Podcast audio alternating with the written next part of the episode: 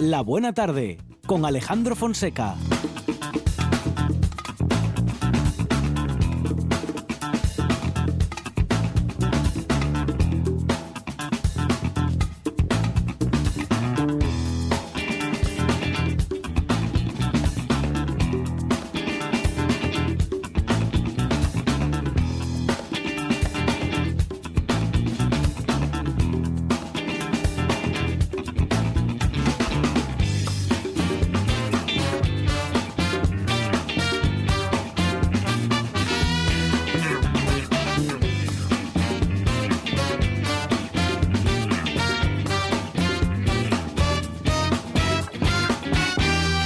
Buenas tardes. Son las 4 y 6 minutos de la tarde y esta es la radio del Principado de Asturias. Sigan ustedes sabiendo que mucho más temprano que tarde de nuevo se abrirán las grandes alamedas por donde pase el hombre libre para construir una sociedad mejor. Esto lo dijo Salvador Allende.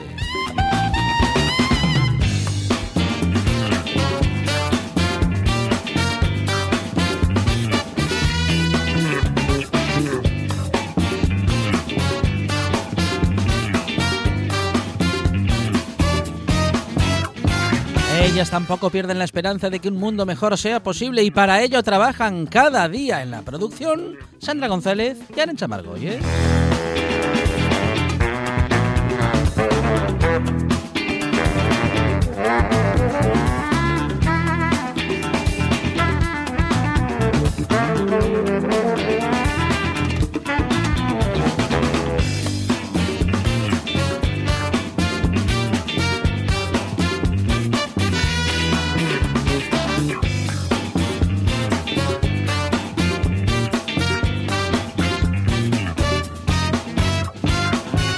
Un hombre libre que defiende su propia libertad y lo hace sobre todo haciendo lo que le da la gana. Él es Monchi Álvarez.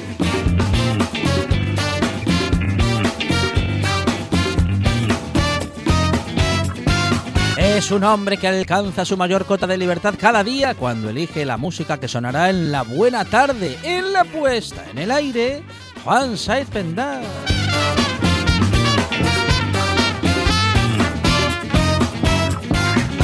Esto es la buena tarde y hasta las 8 dice así.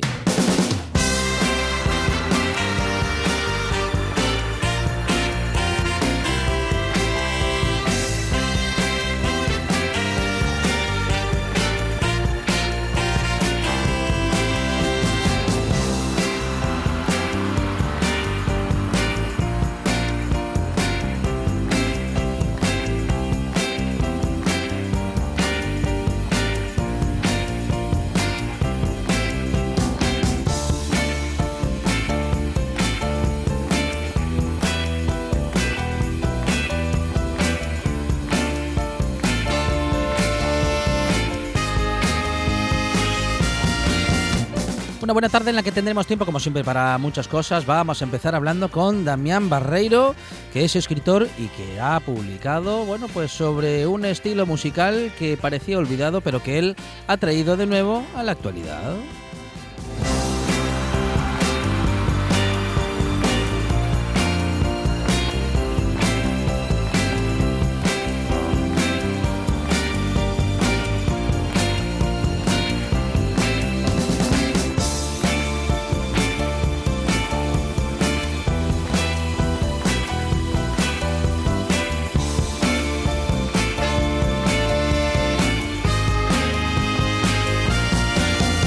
De las jornadas del cómic de Avilés y también llegará para hablar de alimentación Miguel Ángel Lurueña, nuestro doctor en ciencia y tecnología de los alimentos.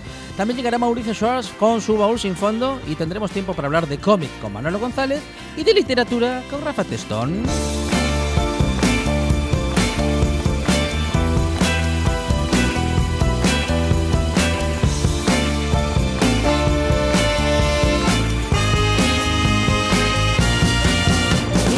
Recomendaciones literarias que llegarán de en la mano y en la voz de Miguel Gallardo de la Yocura Librería Café en Mieres.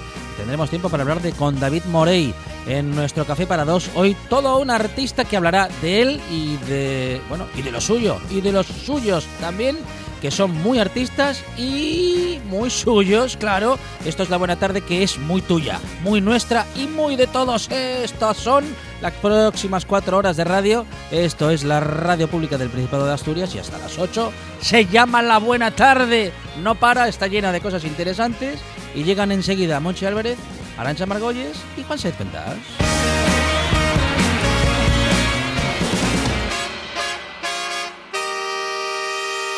Me gusta la buena tarde.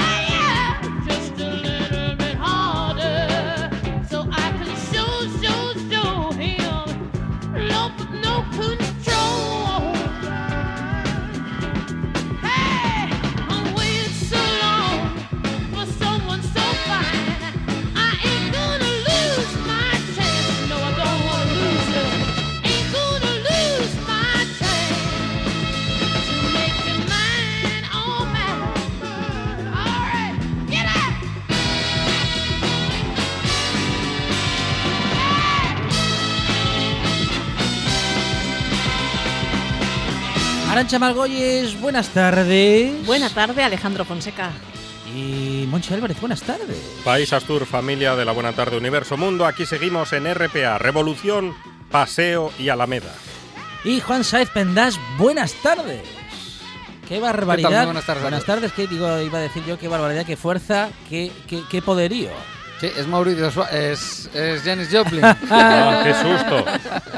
Tenía un poco aflautada la voz. Sí, sí, sí. sí, vale. Se le ocurrieron un montón de cosas que no puede reproducir. Los silencios son tan importantes Sí, en la radio. sí, sí, sí, sobre todo para, Enmarcar. para poder seguir eh, emitiendo, Juan Saez. Escuchamos a Janis Joplin. Sí. Mira, además aquí ahora está solo ya casi. Hay un poco de coros nada más. Eh, importante porque ya no está con, eh, con eh, Big Brother and the Holden Company, que era la banda en la que estuvo anteriormente. Ahí ya en ese momento en solitario publica un 11 de septiembre, un día como hoy, pero de 1969, el que sería su tercer álbum, eh, bueno, que todos conocemos como eh, Cosmic Blues, aunque realmente el álbum en sí se llama I Got Them All Cosmic Blues Again, Mama. Como sé que os gustan los nombres largos, por eso no, no lo decía. Esta canción, que es la que abre el, el álbum, ese álbum que se publicaba en 1969, un 11 de septiembre, eh, empezaba con este Try Just a Little Bit Harder, una canción, eh, bueno, pues fue, si no el single, uno de los singles de- del álbum. Pudimos hace no mucho, no sé si os acordáis, escuchar a Janis Joplin en un, en un programa en directo en la televisión, tocando precisamente esta canción, promocionando el álbum en ese año del 69, año del, bueno, ya sabéis, de, de, de Woodstock, bueno. Sí, pero bueno. Eh, es que hubo tan, tantos y, y buenos músicos que no quisieron ir a Woodstock Que es que lo de gusto que es. ¿Sabéis que.? que- Le noto dubitativo hoy, don Juan. No, no, no. Es que yo con el tema Bustock. No sabe cómo decir mis- que es una de las pocas personas que pone en duda la relevancia de aquel festival. ¿Puede ser algo de esto? No, pocas no, que hay bastantes. Claro. Pero. Es sí, uno más. Pasa. Sí. Sí, mira. eh, Está llamando Mauricio, le advierto. sí, sí. Bueno, ¿sabes, ¿sabes quién, por ejemplo, está para Monchi? ¿Sabes quién vivía a lo de Bustock? ¿Quién? Bob Dylan. Ah, Bob mire. Dylan vivía. Pero al lado. Ahí va. Claro, ¿cómo no iba a ser un barrizal aquello? Dicen que, dicen que no quiso ir porque no quería que aquello se llenara de, ¿eh? de gentuza. Y bueno, Que siempre tan agradable, Robertín. De tan sociable, Muy, tan. muy bien. cerquita fue además el, el festival de ese sitio en el que dicen que Dylan tuvo el accidente, el famoso accidente en moto, no porque mm, se supiera de dicho accidente, sino porque es verdad que estuvo casi dos años apartado, no, no hizo nada. Eh, se supone que recuperándose de aquel accidente en moto por ahí por donde él vivía, que era Bustock. ¿eh? Eh, pues sí, no estuvo Dylan, no estuvo, no, no estuvieron los Beatles, eh, no estuvieron los Stones, estaba Mick Jagger por ahí por, por Australia grabando un- una peli que eh, no tuvo ninguna repercusión, pero bueno, se perdieron a Bustock. Hace poco he leído un, precisamente un, reportaje, un documento eh, hablando, creo que era en el país musical, eh, hablando precisamente de las grandes ausencias de Bustock y de cómo Ujú. pues bandas, yo qué sé, por ejemplo, Jethro Tull no quiso ir a tocar. Eh, decían, todavía la banda no estaba al 100% como para ser de esa ¿Eh? manera eh, eh, conocida, como por ejemplo Ten Years After, que podemos decir es una banda, bueno, bastante paralela con, con Jethro Tull en un inicio, y sin embargo ellos sí fueron y, y fueron estrellas mundiales mucho antes. Pero es verdad que, como dice, como decían por ejemplo los miembros de Jethro Tull, eso les libró de tener que estar toda su vida tocando las de Bustock. Porque decían, ay, ¿qué habéis tocado 10 años después? No, no sé qué, y las de Bustock.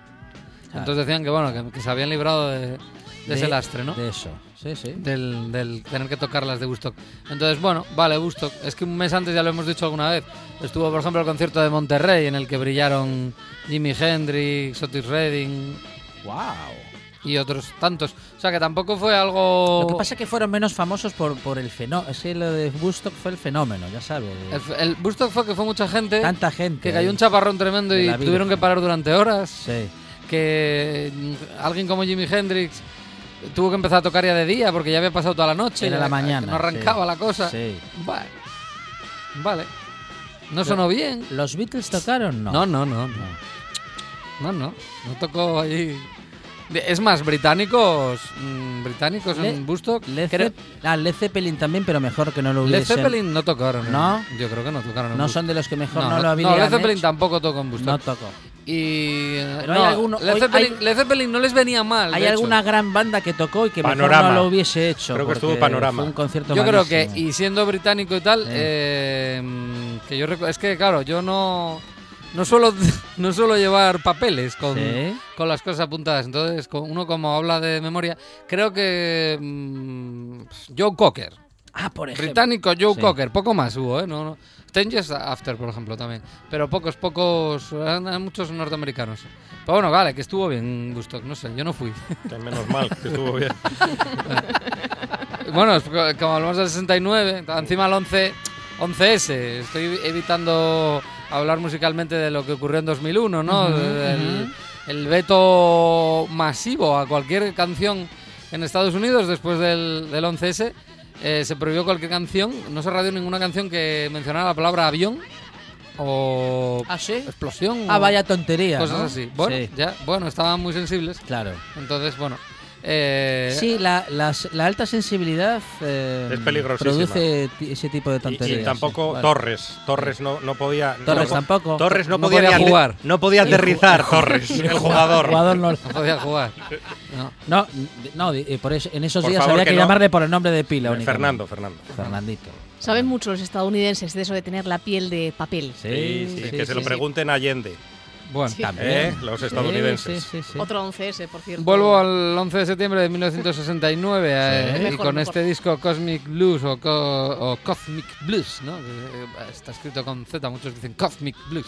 Cosme, que yo. Parecen los de... eh, otra vez vuelvo a acordarme del personaje... Los, los de Cádiz lo dicen así. No, yo me, Cosmic Club. yo me acordaba más bien del de Sí. Stranger Things. Eh, en fin, gran serie. Em, En fin. Mira, en fin. Cosmic Blues, una canción que da nombre al álbum. Eh, si esto es el Try, Just a Little Bit Harder, eh, otra canción y además la que da nombre al álbum, ese álbum de Jenny Joplin, es este Cosmic Blues.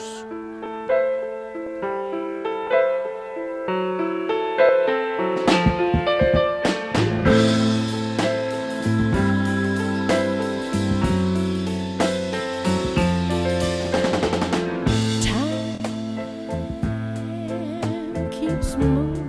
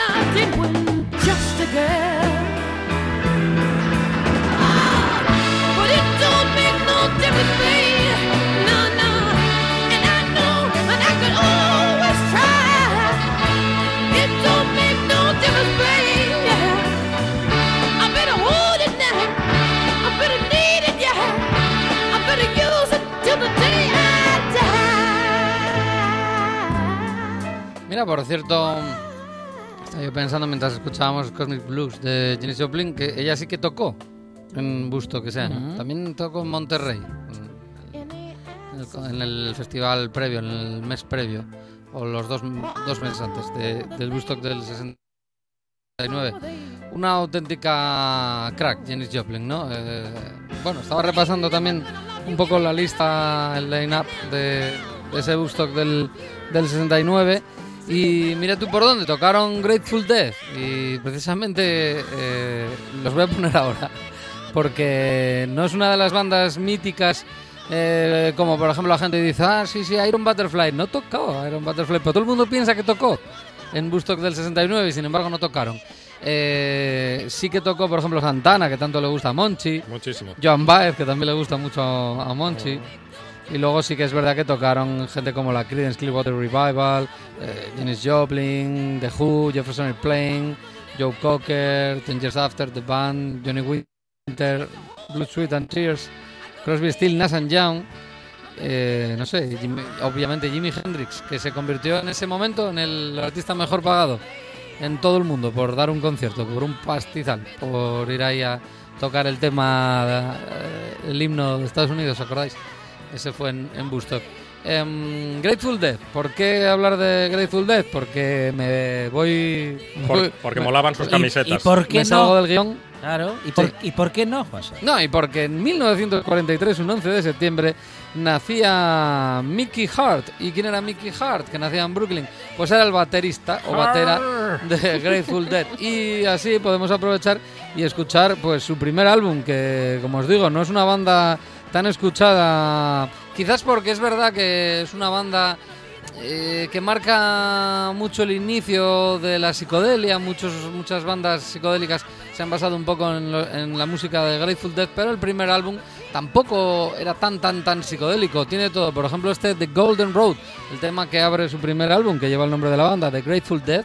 eh, que es una auténtica pasada, es para tener en casa, además recientemente reeditado y que sonaba así de bien. Y esto, pues sí, sonó en busto.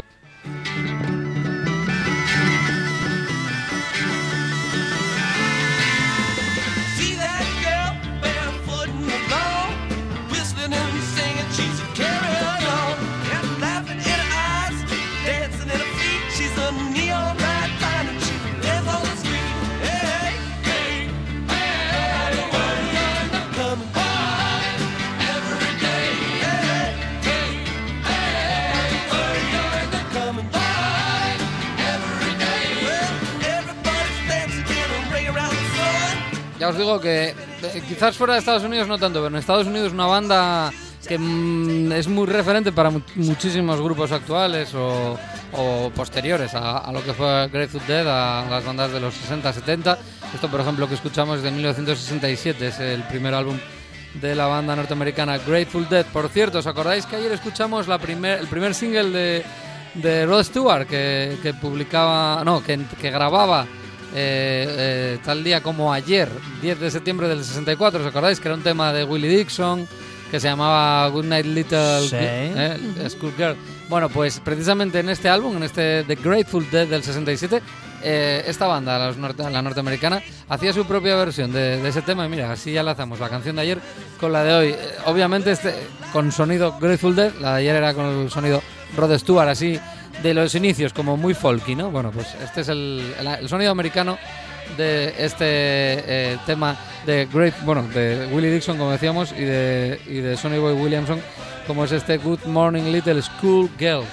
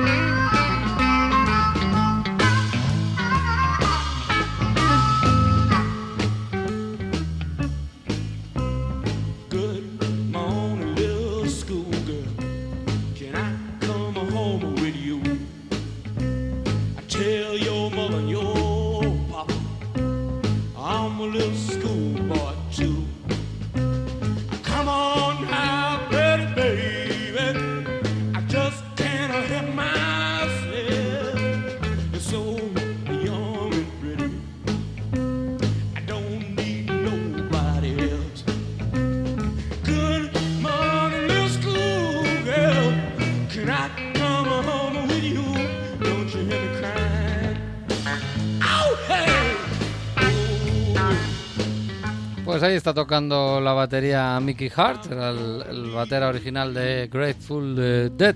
Eh, fue miembro eh, de la banda desde, eh, desde 1967 hasta 1971. Quizás la, la, la mejor época de, de la banda, los finales del 60, principios del 70.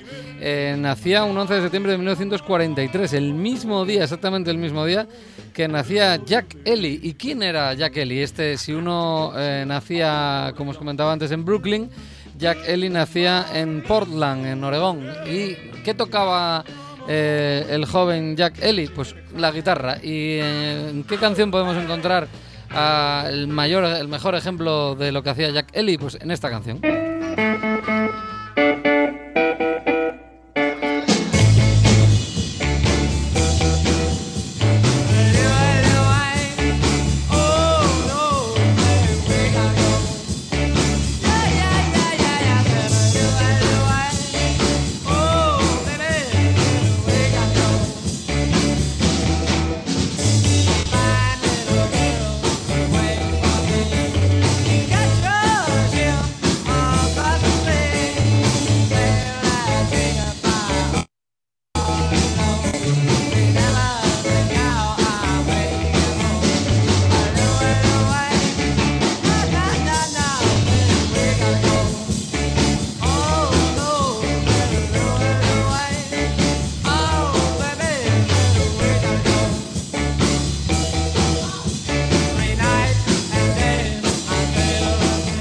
Ellie, el guitarrista de The Kingsmen, por lo menos en la etapa de Louis Louis, ¿no? Ese clásico de, de los Kingsmen es la mejor de las versiones, la original de Louis Louis. Hay muchos grupos que han hecho su versión, es un clásico, un estándar del rock and roll ya. Este Louis Louis, pero yo creo que sigue siendo la mejor esta de Kingsmen. Y bueno, el guitarrista pues era el que cumplía años un día como hoy, un 11 de septiembre del 43, Jack Ellie. Ahí va el solo de Jack.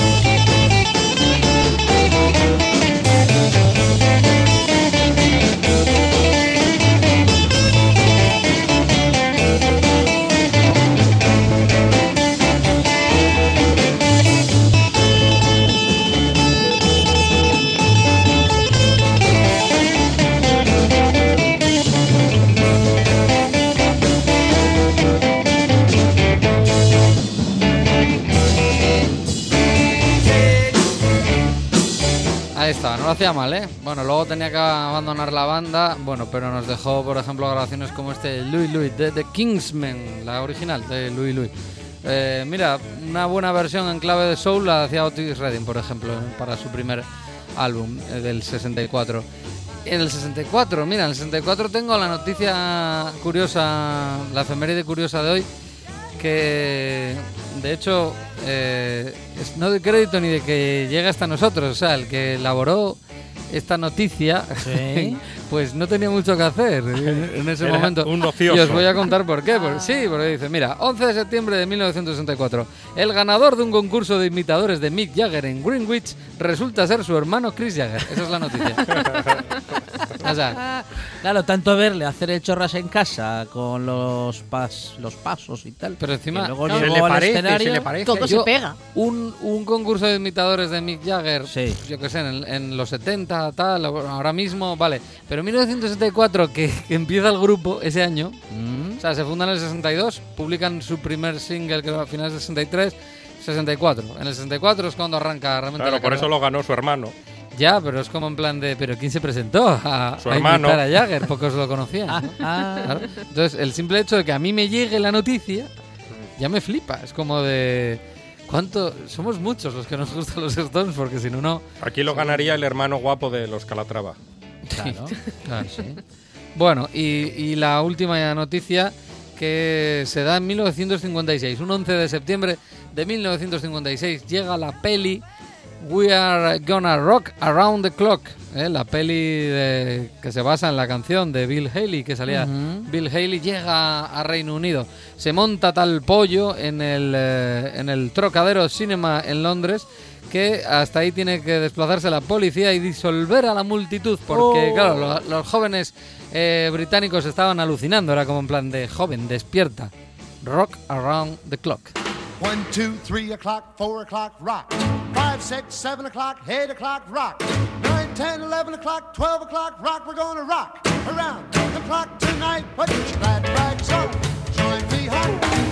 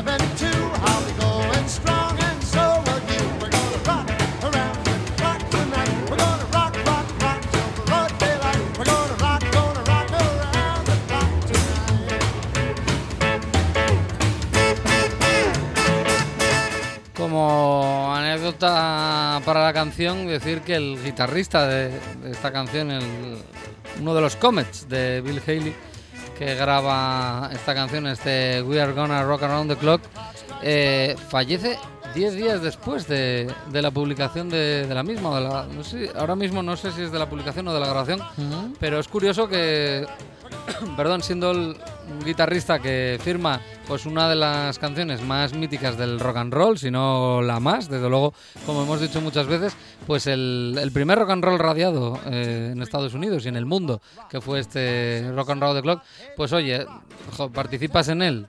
Te marcas el solo de guitarra y sh, no te da tiempo ni a, ni a saborearlo. ¿eh? Pues tuvo un extraño accidente Vaya. casero, sí.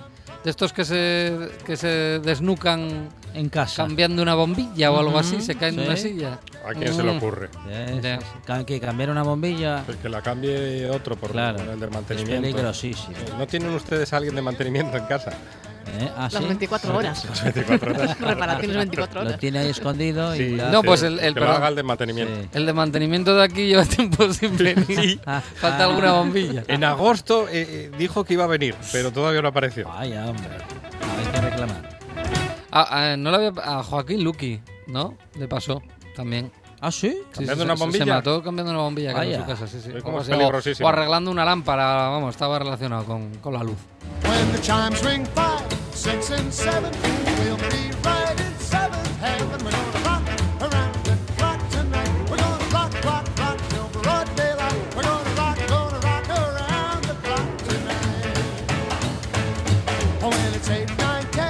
9, 10, 11, 2.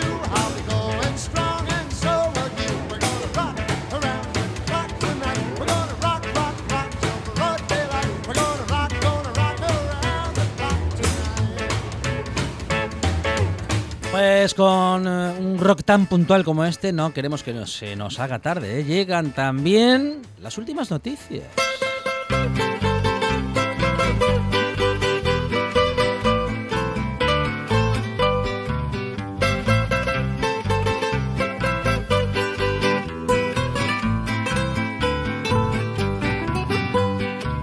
La noticia más grande del siglo se escribió en primera plana. Periodistas de todos los pueblos la escribieron gimiendo en sus almas. Y es que habían desaparecido esas gentes que a Dios alababan. Más noticias, Monchi Álvarez, Arancha Margolles, en la redacción de La Buena Tarde han estado preparando toda la mañana estas últimas noticias. Hay dos noticias, porque ¿Ah, sí? hoy, ¿En hoy, es- hoy no hay Está, tres. está Ah, la cosa muy es floja. que ya. eh, Ramírez no está. Iba a decir, ¿desde que no están? Ramírez no, y Aquilino, Aquilino, Aquilino vino, Aquilino vino. pero dijo que iba por tabaco. Aquilino vino. Aquilino vino Ah. y comentó, voy un momento a por tabaco. Pues eso huele mal. ¿eh? Es Ya que hasta además, ahora. además, Eh, mira que le decimos, Aquilino, haz el favor, Sí. deja de fumar. Deja de fumar, que Deja de por otra- fumar, aquí no se Aquilino, puede. porque te canta el pozo. Pero es que no, es que así no, es que si no fumase no encontraría excusa para irse a fumar fuera cada poco. ¿Ustedes copiaban en el bachillerato en los exámenes? ¿Copiaban? No, jamás. en los exámenes. Sí. Todo Sol- un arte. Solamente en los exámenes. Copiaba a todas horas Fonseca. ¿Y, y don Juan? Eh, eh, Todo un arte. ya lo he Don. Juan hacía Ah, chuletas. sí. Estoy convencido. Hombre, me las llegaron a puntuar. ¿Las chuletas? Sí. Tenía un profesor muy, muy gracioso que decía, yo las puntúo. Un Si profesor es creativo. una chuleta que está bien hecha, eso también la- decía que lo importante era, era que el concepto, al final el concepto El concepto, que es el, quedaba ahí, el que concepto es el concepto. Que quedase. que quedase el concepto, aún haciendo chuletas. Y además la, can- la capacidad de sinopsis, de ahí, sincretismo, ahí, de ahí. querer hacer una Mm, chuleta, sí, es, Sí, es a algo- varios colores para ver Claro. rápido, cambiar de, de preguntas. Sí, sí, sí. Es un arte, es un arte. Pues hay un profesor en México que se llama Sí. Luis Juárez Tejis, Ajá. así se llama el profesor, Sí. que dice que en su clase no copia, Ni, Ni. Perry. Sí. no copia a nadie. Ajá. ¿Y saben por qué no copian? ¿Por? Porque les pone cajas de cartón en la cabeza a sus estudiantes. No me digas. Pero, pero ¿y ¿cómo pueden ver? Control, control sorpresa y la caja que traigo aquí. Se lo voy a poner en la cabeza, así nomás. Saludos a Mauricio, que nos Sí. estará escuchando. Pero ¿y Y- cómo, cómo Porque es que, es que le hacen un agujero en la caja para los ojos. Claro. Ah, la claro, caja no. va en, en- en la cabeza, Sí. pero tienen, tienen el Sí. agujerito para que vean, pero Para- no me Y copien. para Pero- respi- Es como- es y como para esto que llevan los burros, ¿no? Para respirar no Perdón, tienen si agujero. puedes ver, pues copiar. No, porque no puedes Claro, inclinar no, la claro, no se cabeza. puede mirar de lado, Juan Saiz. es que es que da con el otro compañero de pupitre. Pues a mí se me O está... sea, es, es una, es una caja Es como, una, es una caja enorme como, de mudanza. como la, no sé, como la careta de... Como la careta en Space Ball de Darth Vader, ¿no? una Algo así. caja enorme. Entonces no, no pueden moverse y, y- y yo no sé cómo pueden escribir con esa, esa caja en la cabeza y esos dos agujeritos para los ojos. Pero dice Luis Juárez Tejis que le funciona el sistema perfectamente. Eso sí, ya está recibiendo críticas Claro. por parte de los padres y las madres de Sí. los alumnos e incluso de la prensa mexicana. Ah. Pues yo que llevo un adolescente dentro de mí todavía, sí. eh, ese adolescente ya está buscando el recurso. Sí. Al lado de la ventanilla de la Mm, caja, por el ajá. interior, Ah, mira, puedes, ya- puedes hacer una chuleta. Ya lo encontró. Dijo, Sí. si me pone una chuleta, me hago la chuleta en la caja. Sí. por dentro de la Bueno, caja. pero claro, si te la pone el Para profesor. No, que- porque las manos tienen que estar en el pupitre. No, Ah, esto claro, parece un registro en- policiaco, la verdad. Ah, Vamos al capó, que toma caja. claro, es que. Así no hay quien copie. Así no hay quien copie. Bueno, Eh, algo- perdón, ¿y de algo qué, es, tenían que hacer. de qué es profesor ese? De matemáticas. Ah, de, ma- De bueno, matemáticas. matemáticas. Pues en matemáticas copiarse Ya. es un arma de doble filo. ¿eh? Pues en matemáticas también es se sencillo. lo digo, se lo digo yo que no me quedó más, no me quedó más remedio que preparar la asignatura. Sí, sí, sí. Me copiaba del que daba mal los resultados. A mí me parece que Luis Juárez Tegis le encanta el show Sí, y que hablen sí, de sí. él. Sí, esto- más bien, sí. ¿Cómo va Por favor, con las caja cajas. Además es humillante para los alumnos ponerles la caja de cartón. Póntela tú ahí, Tegis, eh, Sí, donde yo te pero diga. él no se copia. Y además Bueno, es un lío para el profesor porque, claro, en función de la capacidad cabecil de cada alumno, Claro. tendrá que coger cajas de uno u otro tamaño. Capacidad cabecil. Claro, de repente Sí, imagínense. Claro. Niño melón. Estoy, estoy pensando en un político asturiano que Sí. tiene mucha testa. en una testa poderosa. Sí. Vamos, hay que ir a por dos cajas y unirlas con cinta americana. Ah, ah. Hombre, cajas grandes. A ver las ailas.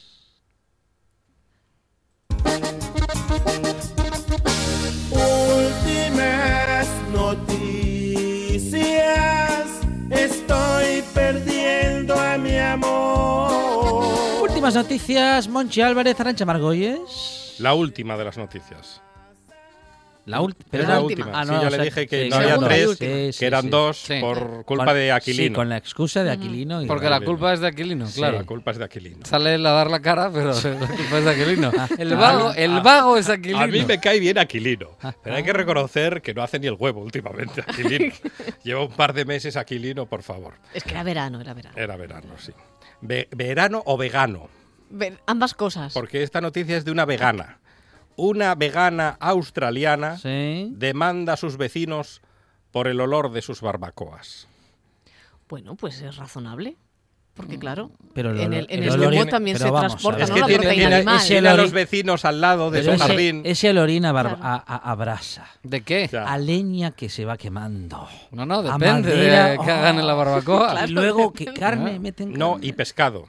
Dice, Bueno. ya no puedo disfrutar de mi jardín. Es rico igual. No puedo disfrutar de mi jardín. No puedo salir de casa. Sí. Dice Sila Carden. No, ¿cómo no puede? Que salga de casa, que fuera de casa, seguro que no huele. No, que están todo el día ahí Ah, haciendo, día. haciendo barbacoas. Sí, sí. Che, ¿viste? ¿Cómo? El, el asadito. Pero ponelo, ponelo un poco más.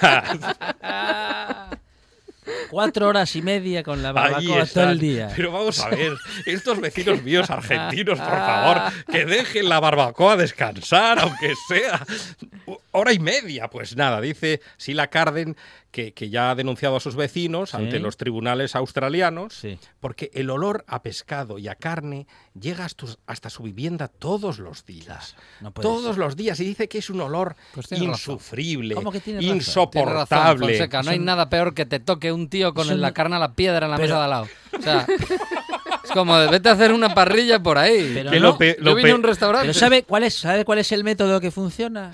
Llevarle a El la- llevarle a los vecinos un cachín de lo que está haciendo. No, pero estoy, estoy de acuerdo. Hombre, estoy de acuerdo con lo que dice don Juan, porque hay, hay sitios donde eh, te ponen ahí, Sí. sí, y te vas haciendo la carne a Claro, la piedra, pero claro, tú estás al lado, Claro, ¿eh? estás, Estás al viendo, lado ¿no? y dices, bueno, pues nada, oye, la ropa limpia, recién ver, salido de a casa, mundo- ¿por qué tengo que oler a vaca vieja Claro, cuando salgo yo del restaurante? a comer, no a humarme. Es que, vamos a ver, a todo el mundo le gusta la carne a la piedra, hombre. Si te gusta la carne, te- va a gustar.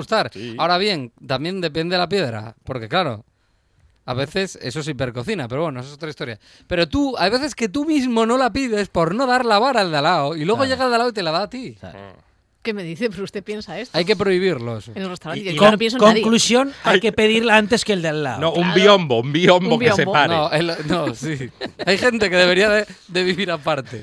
Ah. Y la, y la sardinada, ¿qué me dicen de la No, sardinada? que está eso- riquísima. sí, pero- las sardinas están riquísimas, Sí, pero- pero... el olor no se quita en años. Como si hace, si llega a hacer gambas a la plancha en casa, le huele aquello toda la semana. ¿eh? Ujú. Y la casa ni le cuenta. Y, y- y los dedos de coger las gambas Oh. al ajillo. Que, que luego estás chupando dedos, estás chupando dedos 24 horas del día. Sí. Y oliéndotelos. Pero a- ahí sigue el olor y da igual el jabón, que sea de lavanda, multifrutas, nada, sigue el olor Pero impregnado hay que preverlo en y hay los que, dedos. hay que tener una toallita de limón. No, ¿quién inventó eso de la toallita Ah, de limón? Nah, no la vale. toallita de limón. nah. La toallita de limón no vale para nada. No vale. Eso es el timo de la estampita, por favor. Cuando me traen la toallita de limón, yo digo, por favor, una toallita. Y tráeme como a Tina Turner en los conciertos, 1500 toallitas. Vamos a establecer en la buena tarde el club de los repugnantes. Dice Sila Carden que por favor que se lleven a, a su vecino que está todo el día haciendo barbacoas Claro, o por lo menos que, que- hagan que algo invite, las, que las invite. autoridades. Que no, que es vegana. Que Ella dice que es vegana. Pues nos lo pueden traer aquí. Bueno, que se haga una un barbacoa. poco. Se puede hacer una, barbacoa parrillada de, de verduras. De verduras. Anda, te che, voy a estropear yo la barbacoa con unos pimientos, ¿viste? Monchi Álvarez Arancha Margolles Juan Saiz, gracias. Hasta De luego. nada. Estás escuchando. Estás escuchando RPA, la radio autonómica.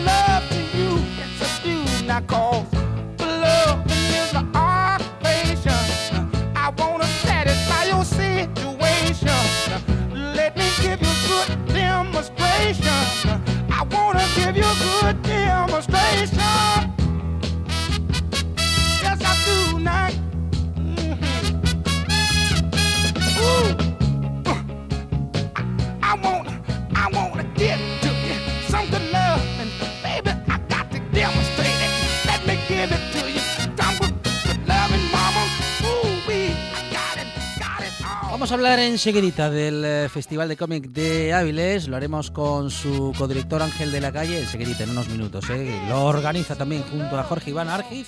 Y es una- un nuevo encuentro en el que el cómic es el protagonista y que en Asturias crece cada año. Vamos a ver cómo y cuánto ha crecido. Bueno, pues en esta última edición, cuántas cosas interesantes tenemos para ver y conocer. Y también qué grandes autores se van a acercar al gran encuentro del cómic en Asturias. Ángel de la Calle, ¿qué tal? Buenas tardes. Hola, buenas tardes. Bueno, un año más, unas nuevas jornadas, Ángel, para el cómic en Avilés y como veníamos anunciando hace, hace nada, hace unos segundos, esto crece cada año y cada año es aún más interesante, Ángel. Yo creo que sí, llevan 24, o sea que pruebas ha habido de, de la solvencia de, de este evento relacionado con el cómic. Y yo creo que sí, que, que bueno, es realmente para nosotros es el fin de un ciclo, ¿no? No vamos a esperar al año 25, Ujú. el 25 queremos que sea el nuevo nacimiento, porque han pasado muchas cosas en este cuarto de siglo y que han afectado también al cómic, ¿no? No estamos en el mismo momento en que las creamos, que era como, bueno, ah, como tabla de salvación de tantas cosas, porque son los 90, es la peor década del cómic español, y ahora estamos en otro momento bien distinto en el que las cosas han mejorado mucho, ha cambiado, eh, la diversidad de, libros que hay en el mercado de cómic es muy grande, el reconocimiento universitario ah, de la academia con el premio nacional de todo esto es ah, muy interesante, muy importante y, ha cambiado el panorama, con lo cual nosotros vamos a adaptarnos a, a esta nueva situación y de alguna manera este es un año de eh, decir, bueno, aquí acaba un ciclo y empezaremos otro. ¿Qué pudo haber pasado en los 90 para que el cómic cayese, vamos a decir que en desgracia? ¿Y qué pudo haber pasado de bueno? Seguro que una de las cosas buenas que han sucedido, ah, bueno, pues ha sido este tipo de organizaciones, Ángel, que han puesto en, bueno, pues primero en el escaparate, luego en, en- en relieve y luego ya, con el correr de los años y las décadas, eh, bueno, pues la cultura popular se volvió a adueñar de este, bueno, en fin, de este formato literario, pero en todo caso, ¿qué se hizo bien o muy bien? ¿Qué cosas se hicieron tan bien en estos últimos años para que el cómic vuelva a ocupar, bueno, el lugar que nunca tendría que haber perdido? Yo creo que los 90 fueron una etapa sociológicamente eh, muy complicada y curiosa, ¿no? Tuvieron muchas, hubo mucho efecto, ¿no? Si hubo en los años 60 y 70 un, ah, el comienzo de lo que sería el cómic adulto, eh, luego en los, eh, como siempre hay un reflujo en los 90, bueno, las crisis del papel, que, que hicieron que la industria cambiase muchísimo. Y lo que ha pasado realmente lo puedes ver en una imagen. Lo que ha pasado es que el cómic era un producto que se vendía a partir de los kioscos y ahora se vende en las librerías. Esto es claro que hemos pasado de la cultura popular, entre comillas, a la cultura, eh, sin más atributos, ¿no? Entonces, eh, lo que ha sucedido por un lado, lo que sucedió entonces por un lado fue eso, que hubo un cambio en los consumos eh, de ocio cultural o ah, de la gente, el formato en el que se distribuía el cómic en, en Europa y en España en concreto, que eran las revistas, los magazines, desaparecieron, se acabó ese tipo de formato y eh, apareció el formato del libro, ¿no? que fue lo que de alguna manera le ha dado ese cambio. ¿no? Pasamos de, de, una, de estar integrados dentro de la cultura popular a, estar en la cultura general. Por un lado y por otro lado, bueno, temáticamente todo aquello que se creó en los 60, 70 con el underground americano, las revistas después del franquismo, los movimientos en Francia después del 68, ah, bueno, ah, todo eso tuvo un, un reflujo, pero que eh, se volvió a tomar en a principios, a finales de, a principios de los años 2000, 2000 y pico, con el nacimiento de nuevos formatos como la novela gráfica y sobre todo porque dejamos de ser eh, un producto que se podría incluir dentro de la literatura infantil y juvenil y pasamos a estar en la general.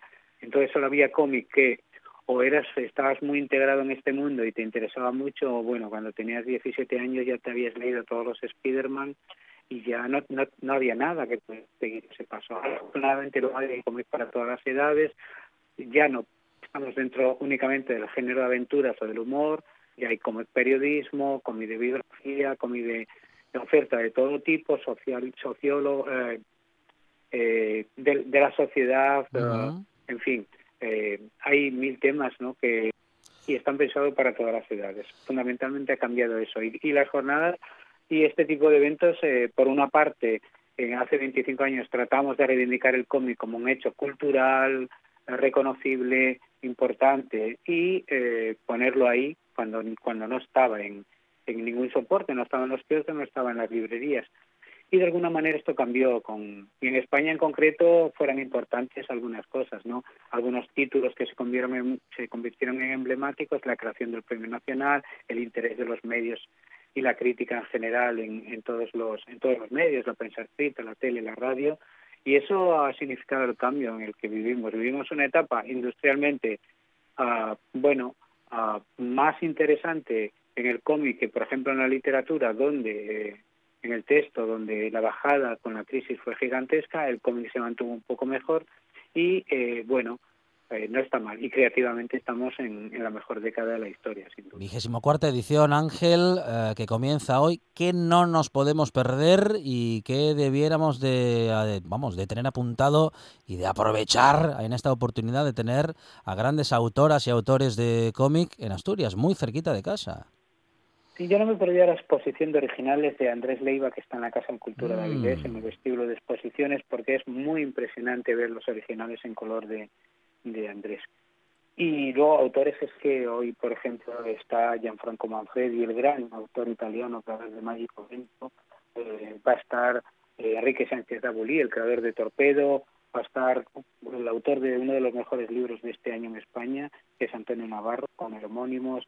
Pero bueno, va a estar también eh, durante estos días Magdaliso Vázquez, una de las eh, francófonas, porque está en Canadá, pero es francófona más interesantes en el cómic norteamericano, Janet Paquet, que también es, forma parte de, de ese mundo del cómic de los superhéroes norteamericanos, eh, también va a estar aquí, Tony Fezulá, eh, Iván Gil entre los españoles estará por aquí también, Cristina Durán y Miguel Ángel Giner, que son la obra, algunos de, tienen algunos de los ah, libros más importantes dentro del género ah, social en España, en fin, eh, yo creo que Enrique Vegas, como siempre, claro que no puede faltar, el creador de ese magnífico cartel de este año que es Vicente Cifuentes, bueno, creo por la faceta es la lista llega hasta 50 realmente, no solo los autores que nosotros invitamos, sino los que vienen por su cuenta de, de, de varios países, Francia, Inglaterra, Estados Unidos, en fin. Y, pero más importante, como siempre, aquí es la convivencia. Esto se trata de unir lectores, obra y autores. Y eso en Avilés es eh, bandera y evidentemente la convivencia, el buen hacer de los autores y, y el interés del- de los lectores es lo más importante. Y como siempre el objetivo de todo esto es la promoción de la lectura. Vigésimo cuarta edición del Festival de Cómic de Áviles. eh, su codirector Ángel de la Calle nos ha contado, bueno, pues apenas una parte, eh, para que podamos ir a disfrutar de él. Una edición más, Ángel. Muchísimas gracias y que salga todo muy bien. Sin duda, y aquí os esperamos. Y un, un- un saludo para tus radioescuchas eh, desde Avilés. Gracias.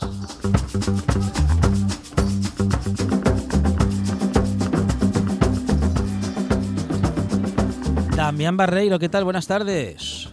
Hola, muy buenas tardes. Damián, que acaba de publicar Astur Plotation. Eh, bueno, Damián, una publicación que ha recibido el eh, reconocimiento del premio de ensayo máximo Fuertes Acevedo. Enhorabuena por ese reconocimiento y también por este ensayo en el que recorres, Damián, bueno, un estilo que parecía que había quedado olvidado, pero al menos para ti no ha quedado olvidado de ninguna manera. Ujú.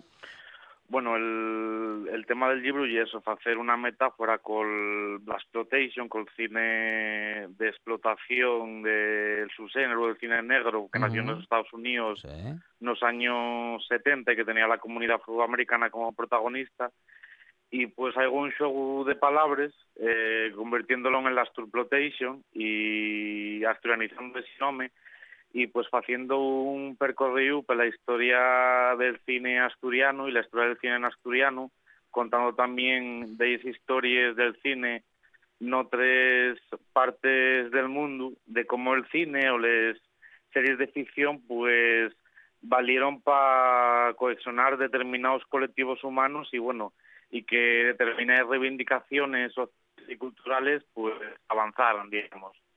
Bueno, producción en asturiano y produccio- producciones asturianas, digo, la ausencia o la presencia de la preposición es definitoria. ¿Pueden coexistir las producciones asturianas en castellano y las que se hacen en asturiano?